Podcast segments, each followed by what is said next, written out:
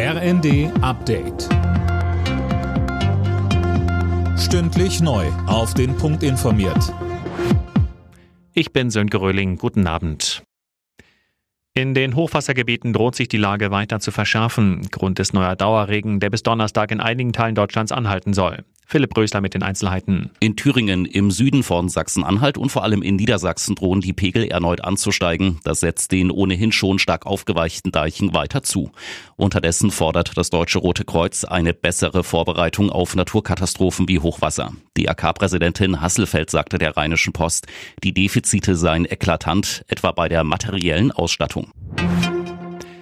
Darf die Lokführergewerkschaft GDL Tarifverträge abschließen und zum Streik bei der Bahn aufrufen? Darüber muss jetzt das Landesarbeitsgericht in Hessen entscheiden.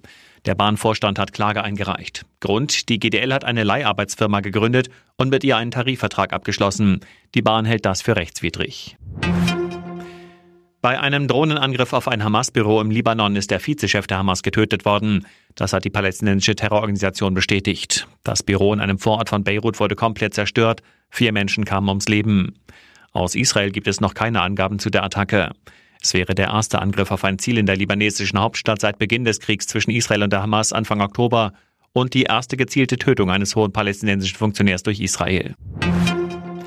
Ein Comeback der alten Wehrpflicht. Für die Wehrbeauftragte des Bundestages Högel kommt das nicht in Frage. In der ARD sprach sie sich für andere Wege aus, um das Nachwuchsproblem bei der Bundeswehr anzugehen, wie etwa ein allgemeines gesellschaftliches Dienstjahr. Der Blick zur Vierschanzentournee. Da hat Andreas Wellinger in der Quali in Innsbruck eine gute Platzierung verpasst. Der Tournee-Gesamtführende landete als bester Deutscher auf Rang 15.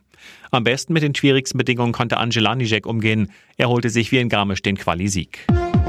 Alle Nachrichten auf rnd.de